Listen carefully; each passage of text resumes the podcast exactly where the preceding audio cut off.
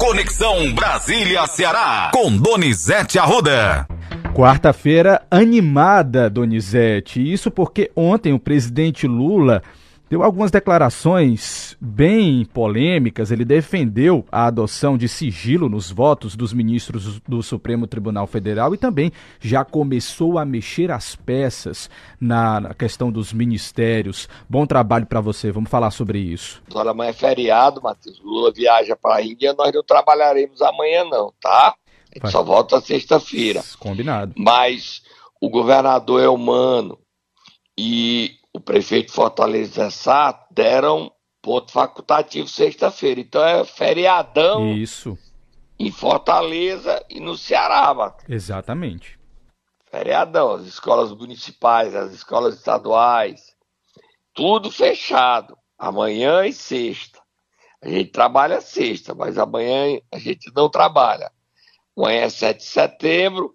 O presidente faz um evento em Brasília e depois viaja para a Índia o presidente está foi inocente e um pouquinho arrogante. Ele defendeu na live dele, teve o seu primeiro convidado, você sabe quem foi, Matheus? Sei sim, Donizete, lógico, eu assisti, Camilo Santana, ministro da Educação. Já já a gente fala, ele falando com o Camilo, ele, na live dele, ele defendeu que os votos dos ministros do Supremo, a partir de agora, sejam secretos próprios ministros do Supremo são contrários a isso. E o Lula gerou toda uma polêmica. Vamos falar aí logo sobre o voto secreto, depois gente fala sobre a reforma ministerial. Vamos ouvir. Não cabe o presidente da República gostar ou não de uma decisão da Suprema Corte. A Suprema Corte decide, a gente cumpre. Sabe? É assim que é. Eu, aliás, se eu pudesse dar um conselho, é o seguinte: a, a sociedade não tem que saber como é que vota o ministro da Suprema Corte. Ah, eu acho que o cara tem que votar, ninguém precisa saber. Votou a maioria 5 a 4, 4 a 6 a 4, 3 a 2. Não sei ninguém também. Foi o Showa que votou, foi o, o Camilo que votou. Porque aí cada um que perde fica com raiva, cada um que ganha fica feliz. Então, para a gente não criar animosidade, eu acho que era preciso começar a pensar isso não é o jeito da gente mudar o que está acontecendo no Brasil. Porque do jeito que vai, daqui a pouco, um ministro da Suprema Corte não pode mais sair na rua, não pode mais passear com a sua família Sabe por quê? Tem um cara que não gostou de uma decisão dele. Então, meu cara, é o seguinte: olha, paz e amor é tudo que esse país precisa. Hum. Presidente, assim não, presidente. Tem que saber. O brasileiro tem que saber, presidente. E essa sua tese não tem apoio nem no Supremo. Agora, ah, porque o Lula está fazendo isso porque está defendendo o Zanin, que a esquerda está contra. Mas o Zanin, uma hora muda o voto, gente. Ninguém é obrigado a concordar com o voto do ministro. Ele está lá para julgar. Agora, esconder o voto não está certo. Hum. Voto secreto não está certo. A gente tem que saber como é que é o voto. E nem o Flávio Dino defendeu a posição do Lula. Disse que era uma outra posição, mas ele não tinha uma posição ainda fechada. E o Lula surpreendeu. Mas ele também falou mais. Solta a mão fogo no muturo, Matheus. Ontem ele almoçou com o Geraldo Alckmin, o ministro, que é ministro e vice-presidente, e com o ministro dos portos e aeroportos, Márcio França. Depois ele se reuniu com Ana Moser, comunicou a demissão a eles. Ele ofereceu o Ministério das Pequenas Empresas para o Márcio França, que não aceitou, e surgiu uma crise com o PSB. Ana Moser caiu e os esportistas estão revoltados. O PP leva o esporte. Só que ele não, ele quer nomear hoje os ministros. Só que há um problema. Esse Cetrão não tem jeito. O Cetrão quer dinheiro das apostas esport... das apostas esportivas, mas quer um fundo sem convênio, sem prestação de conta com o TCU. Gente, isso é esculhambação que é que o Centrão quer com o dinheiro. Ela manda o dinheiro para a cidade do PP. prefeito gasta do jeito que quiser. Não pode ser assim, não, meu Deus do céu. Vamos ouvir o Lula falando sobre a reforma ministerial? Vou falar uma coisa. É, você assiste jogo de futebol? Assiste. Você veja que o técnico entra com o time em campo. Uhum. Mas no decorrer do jogo, dependendo da tática do adversário, dependendo, ele vai mudando. Tem que mudar. Ele vai mudando, veja. É, é sempre muito difícil você chamar alguém para dizer, olha, eu vou precisar do ministério porque eu fiz um acordo com um partido político, eu preciso atender. Uhum. Mas essa é a política. Ou seja, o, o, o, o, governo tem propostas importantes para passar no Congresso Nacional. Os deputados não são obrigados a votar no, no, governo porque o governo mandou. Por mais que o Haddad seja simpático, por mais que o Camilo seja simpático, por mais que eu seja essa figura simpática, tá? mas as pessoas não são obrigadas a votar naquilo que a gente faz, as pessoas votam naquilo que eles acreditam. Então, quando você manda uma proposta, as pessoas vão discutir, faz emenda, tira tal. Então, nós precisamos construir uma maioria. Uma maioria para dar tranquilidade ao governo nas mudanças que nós precisamos fazer uhum. para aprovar determinadas coisas e para não permitir que coisas que sejam indigestas não sejam aprovadas. Tá? Pronto aí, Donizete. É, agora, olha, ontem foi aprovado, Matheus, a redução dos juros. Você tem a matéria aí, Matheus? Está no UOL. Tenho sim, Donizete. Na verdade, estou com a matéria aqui do Estadão, pode ser? Pode. Mais rápido aqui em mãos. É capa do Estadão de hoje que diz o seguinte: Câmara impõe teto a juro no crédito rotativo Bancos criticam a medida. O projeto de lei aprovado pela Câmara estabeleceu limite para os juros no crédito rotativo do cartão e no parcelamento com juros de faturas de cartão de crédito. O projeto que vai ao Senado estabeleceu também regras para o Desenrola Brasil, programa de renegociação de dívidas. De acordo com o texto, a medida que estabelece limites para os juros e o parcelamento será válida caso o mercado financeiro não apresente proposta de autorregulamentação. Nesse caso, o projeto prevê um teto que limita as dívidas ao dobro do montante original. Para a Frebraban, a medida pode tornar uma parcela relevante dos cartões de crédito inviáveis economicamente, Donizete. Eita, pau. Quer dizer que a Febraban, que é a Federação dos Bancos Brasileiros, diz que não vão, vão perder os cartões. Os bancos querem ganhar, continuar lucrando um juro imoral. O juro que não é cobrado nos Estados Unidos, não é cobrado na Europa que, que querem ganhar dinheiro fácil no Brasil, hein, Matheus? Mais de 400%, Donizete, atualmente, os juros no cartão de crédito é muito alto. É uma coisa inaceitável. É algo chocante, imoral, né? Não estou querendo ser dono da verdade, não, mas a Febraban quer ganhar tudo sempre. Olha, Matheus, para a gente terminar, é, dizer que o senador Jabas Vasconcelos, você se lembra dele? Foi prefeito de Recife, governador, estava no seu quinto mandato como senador, com 81 anos, estava doente e renunciou ontem ao mandato de senador. Você sabia disso? Pois é, Donizete, estava vendo isso, tá? Nos principais portais de notícia. Jabas Vasconcelos anuncia a aposentadoria e renuncia ao Senado. É isso. Corajoso, né? Verdade. Concordo Depois com você. de 50 anos de vida pública, ele renunciou. E o primeiro suplente que está no exercício, Fernando Dueire, assume o mandato de senador por dois anos. Ele se licenciou em dezembro e não, não voltou por questões de saúde. Ele tinha 50 anos, ele foi, começou a vida pública dele como deputado estadual em 71. E foi eleito deputado federal quatro, três vezes senador cinco, ou seja, dez mandatos. Cinco de senador, dá 40 anos, dois de deputado, três de deputado federal, é mais de 50 anos de mandato. 54 anos, 52, 52 anos de mandatos. A longa história.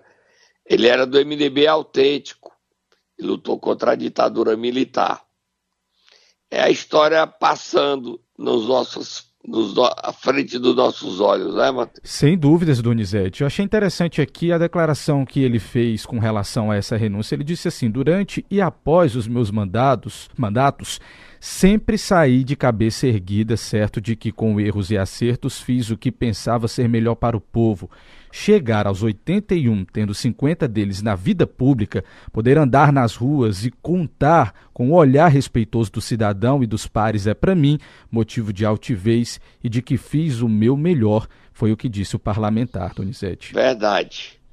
E a gente está falando da aposentadoria dele porque ele, tem, ele deixou diferente do Marcos Duval, que é um doido. Só faz besteira. O pessoal está querendo que ele faça teste para esquizofrenia que é o senador em primeiro mandato pelo Espírito Santo. Vamos dar uma paradinha, Matheus. A gente volta já. Vamos Aí lá, vai beber um cafezinho, um suquinho de maracujá. Volta já. Momento Nero. Vamos lá, Donizete Arruda. Nesta quarta-feira pré-feriado, você vai querer acordar quem? Acordar o Camilo.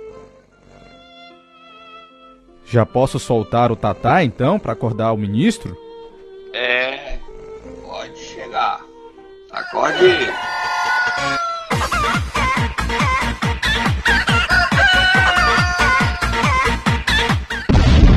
Muito elogiado o ministro ontem, viu, Donizete?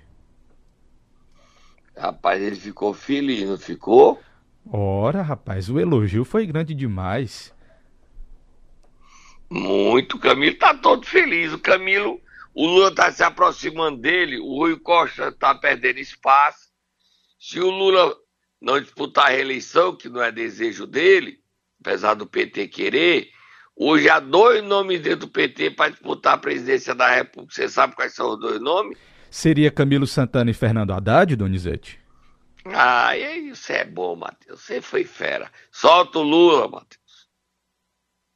Eu fiz questão de trazer o Camilo hoje aqui por uma razão muito simples. O estado do Ceará é um estado que há muitos anos vem sido notado como o Estado que melhor investe no ensino fundamental, que investe no ensino técnico. O Estado do Ceará é o Estado onde as pessoas mais ganham medalha de ouro nas Olimpíadas da Matemática. O Estado do Ceará é o estado onde as pessoas mais passam no vestibular para fazer curso no ITA. Tá? Verdade. Por isso, nós resolvemos premiar o estado do Ceará e vamos levar uma extensão do ITA para Fortaleza. Pô, sensacional. Tá? Para a gente mostrar que a gente não está brincando, nós estamos uhum. agradecidos ao Estado do Ceará. Mas por essas e outras, o companheiro Camilo virou ministro da Educação. Tá? E eu falei para ele que até agora o Haddad era o melhor ministro da Educação. E que ele agora tem a responsabilidade, ele ainda tem três anos e quatro meses pela frente, para se transformar no melhor ministro da Educação. Oi, Donizete. Oi, oi. Olha, Matheus. Tá vendo aí? Exatamente, ministro aí sendo elogiado pelo presidente. Temos então um possível candidato nas próximas eleições presidenciais, é isso mesmo? É, eu agora eu acho, eu aí é achômetro, tá? Certo. Que o Lula, mesmo contra a vontade, ele tem 78, 80 anos. Eu acho que ele já, já deu, deveria apoiar o Haddad ou, ou o Camilo. Você concorda? Pois é, também acho. 80 anos está na idade de. Ele já teria sido presidente três vezes, deputado federal, deu a história dele. Mas o PT insiste que o Lula dispute o seu último mandato. O Lula é, gosta hoje de viajar, fazer ter protagonismo mundial. Ele está viajando para a Índia, volta, vai para Cuba, volta, vai para a ONU, volta, ainda viaja mais. Quer dizer, ele gosta de viajar. E hoje ele quer resolver a questão da reforma ministerial. Nessa reforma ministerial, quem está sendo consultado é a bancada do PP. E um dos líderes da bancada do PP é o deputado AJ Albuquerque, que tem ganho protagonismo apesar de estar no seu primeiro mandato, ele ainda não é cotado para ser líder, mas ele está definindo o substituto do Fufuca. É impressionante e positivo o crescimento do AJ Albuquerque dentro da bancada do PP e o seu tamanho da sua influência na bancada do PP. Como a bancada cearense ocupa espaço pelo talento. A gente critica tantos políticos quando eles ocupam espaço positivo. É preciso a gente reconhecer, tá? Tá saindo o líder, o Fufuca vai ser ministro, o líder está sendo escolhido também hoje. Então, logo a, a, acontecer a nomeação, há uma disputa interna entre vários nomes, entre o grupo do Arthur Lira, com o grupo do Ciro Nogueira, e o AJ está definindo quem é esse candidato, participando, tendo protagonismo, tá? Ele ainda não tem a experiência para ser o líder, que está no seu segundo ano de mandato, terminou o segundo ano no terceiro ano de mandato, então não dá ainda. Nem é, mas 26 ele já pode. Vamos para frente, próximo assunto, Matheus. Donizete, só continuando a falar dessa questão da live do presidente ontem, que Camilo Santana participou, ele anunciou, o ministro, um reajuste de até 16% para o transporte escolar. Esse reajuste significa aí mais de 100 milhões que vão ser repassados para estados e municípios. Assunto esse que tem gerado muita polêmica por conta de alguns municípios cearenses, mas a gente fala já disso. Vamos ouvir o ministro? Mas é escolar para aluno, não é Exatamente. é universitário. dinheiro não é para universitário, esse dinheiro é para alunos da, do ensino médio, né? Isso, e fundamental também. Tá. Vamos ouvir. Uhum. E agora, hoje o presidente está anunciando é, um reajuste também, que é uma grande reclamação dos prefeitos, presidente, era o valor da, do Programa Nacional de Transporte Escolar. Né? Então, o transporte escolar hoje, presidente, nós estamos anunciando, terá um reajuste de, em média de 16%. Né? É algo em torno de mais de 100 milhões de reais que nós estamos que, que o Ministério repassa para é, municípios, estados, para exatamente levar aquela área rural que precisa levar o transporte escolar, do ônibus Sim. escolar. E quantas para, crianças são atingidas? São, de, quatro, aproximadamente 4,6 milhões de crianças serão atendidas é, com esse programa, presidente. Então, no novo PAC que o, senhor, que o senhor anunciou, na linha da educação, nós vamos ter novas creches, novas escolas e vamos ter novos institutos federais, novas universidades, mas também vamos ter novos ônibus escolares. Está previsto inicialmente 3 mil ônibus, presidente. O, nosso, o FNDE está tá concluindo uma ata para 16 mil ônibus né, escolares. Uhum. É, há uma demanda enorme, porque o programa praticamente parou nos últimos anos. Sim. Então a gente vai agora retomar a importância de ter um ônibus com acessibilidade, de qualidade, para o nosso aluno ir com segurança. Então, uhum. junta aí o transporte, né, como também o, o auxílio também, que, que agora o senhor está anunciando. Benefício aí, Donizete. É, os prefeitos que estavam gastando mais com transporte escolar para ensino médio fundamental não vão gastar. Então sobra dinheiro para gastar no, no transporte universitário. A gente precisa discutir um investimento permanente para a questão do ensino universitário. Porque a educação é o futuro em qualquer cidade, em qualquer município, em qualquer estado. E os prefeitos estão com esse discurso de dizer que não é obrigação deles. É de quem? É da, da, da mamãe? Vocês não querem garantir o ensino universitário. Então é mamãe que tem que pagar o transporte universitário? É a vovó? Quem é que tem que pagar? Uma onda no Ceará, só tá Moab Fogo no Futuro, Matheus. Moab, Moab contra garantir transporte universitário para os estudantes que estão garantindo o futuro das cidades, dos municípios. Começou em Pacajus, onde estranhamente o prefeito, que deve ser caçado ainda esse mês, ele o vice, Bruno Figueiredo, tem um escândalo de 8 milhões na gestão dele, resolve pôr em prática a lei fajuta de que os estudantes têm que trabalhar, estudar em dois tempos e à noite e trabalhar para a prefeitura. Ele insiste nisso. Há uma briga do ano dos abestados da Assembleia Legislativa. Musiquinha, musiquinha, musiquinha. O deputado Guilherme Bismarck diz que o prefeito não tem a obrigação de dar transporte. Tem sim, deputado. e diz o seguinte, que os e faz uma defesa equivocada, que o FIES é pago. Sim, mas o FIES o aluno não tem dinheiro, vai pagar porque vai pegar dinheiro. Aí é só transportar os alunos até a universidade. A deputada Jô Farias foi para a tribuna e peitou o Guilherme e disse que tem que ser de graça. O PT assumiu essa tese e não satisfeito, teve mais problemas no IPU, onde o prefeito Rogério Rufino quer que cada aluno pague 55 reais por mês. Vamos ouvir o Guilherme, vamos ouvir a Jô. Faria musiquinha, musiquinha, bota eles falando, bota a briga dele. O prefeito Bruno, como tudo aquilo que faz, é um homem correto e seguidor da lei, aplicador da lei. E existia uma lei no município que falava que os, os, usuários de transporte universitários precisavam prestar um serviço à sua prefeitura. Tal qual a ideia do FIES, por exemplo.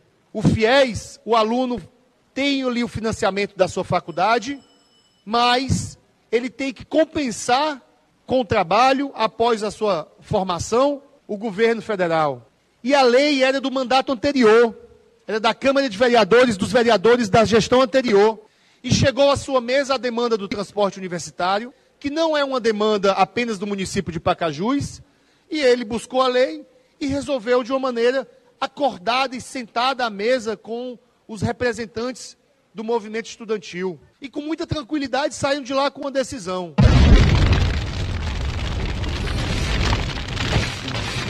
Tá aí, Donizete, deputado Guilherme Bismarck. Vamos ouvir a deputada Jô Farias? É a Jô Farias. A minha fala hoje aqui é para a gente tratar de um assunto muito delicado que está acontecendo na cidade de Ipacajus.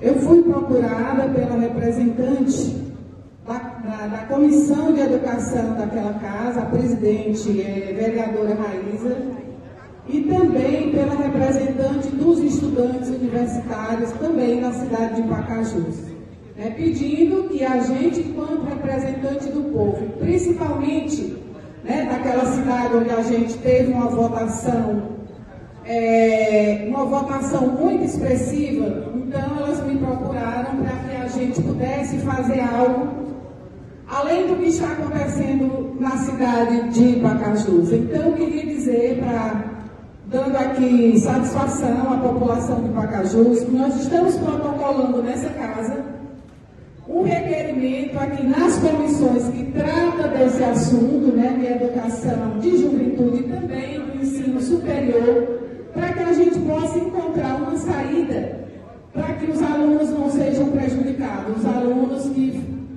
precisam do transporte público para vir aqui para Fortaleza, né, para buscarem as suas.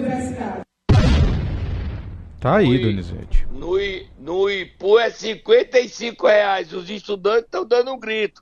Tem um líder estudantil aí, Antônio Carlos, não tem, Matheus? Temos sim, vamos ouvir o que ele disse. Cartazes aqui presentes é porque hoje a Prefeitura do Ipu quer taxar o transporte universitário a 55 reais. Não tem como alunos de baixa renda conseguir ser tarifado e pagar mensalmente um transporte universitário que deveria ser público, gratuito e de qualidade. Tá aí, Donizete falou e disse. É, amigo. Vamos lá, e tem a nota da prefeitura do Ipu. E tem também a nota da Luiziane Lins declarando guerra a esses prefeitos. Vamos ouvir. Vamos lá, Donizete. A nota da Prefeitura de Ipu. Por meio de nota, a Prefeitura de Ipu, de Ipu informou que não é atribuição dos municípios custear despesas com transporte universitário. Contudo, a gestão afirmou que disponibiliza, com recursos próprios, nove ônibus para o transporte de alunos que estudam nas universidades de Sobral e Crateús.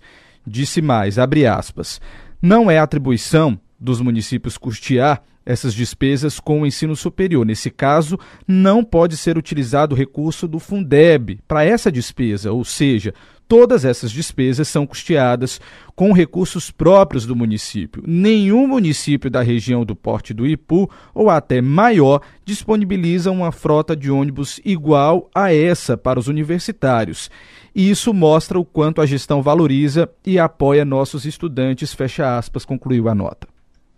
E a Loura, o que é que a Loura diz? A Luiziane Lins declarou guerra ao Bruno e ao prefeito também, né? Nas redes sociais, a Luiziane disse o seguinte, abre aspas, no Ceará, o prefeito de Pacajus, Bruno Figueiredo, do PDT, anunciou que estudantes universitários que usam o transporte gratuito da prefeitura para ir às aulas em Fortaleza serão obrigados a realizar trabalho voluntário obrigatório para continuar utilizando o serviço. Isto é grave e tem que ser denunciado. Não podemos aceitar essa decisão decisão absurda. Nossa total solidariedade aos estudantes. Vamos mobilizar, foi o que disse a deputada Luiziane Lins. É, agora a Luiziane assumiu a guerra, assumiu a guerra contra os prefeitos, né? Pois é, Donizete. E outra coisa tem que ser feita: investigar. A, a, os deputados têm que investigar que empresas são essas que fazem essas transporte, né? Há muitas denúncias de que empresas são tem laranja atendendo esse transporte universitário. O Ministério Público também tem que investigar esse assunto, quanto é que é gasto, se o dinheiro que está sendo gasto não pode ser oferecer um serviço melhor. Falando de serviço melhor, ontem o deputado Felipe Mota ocupou a tribuna da Assembleia para denunciar Faz três meses que a Prefeitura de Paracuru não paga a Santa Casa de Paracuru e a saúde e acabou. O prefeito Beim demitiu da Secretaria de Governo o irmão do ex-secretário da Casa Civil, é o Noca, irmão de Chagas Vieira, e expulsou a filha do Noca, que é a vice-prefeita, de seu gabinete. Trancou o gabinete e disse: aqui você não entra mais, você não entra mais. Velhinho, você endoidou, meu prefeito. Por que expulsar a vice-prefeita do gabinete dela? Que coisa! Porque ele é no prédio da prefeitura, isso é loucura. E por que, é que você não paga a Santa Casa? Bota o Felipe falando aí pra gente ir embora.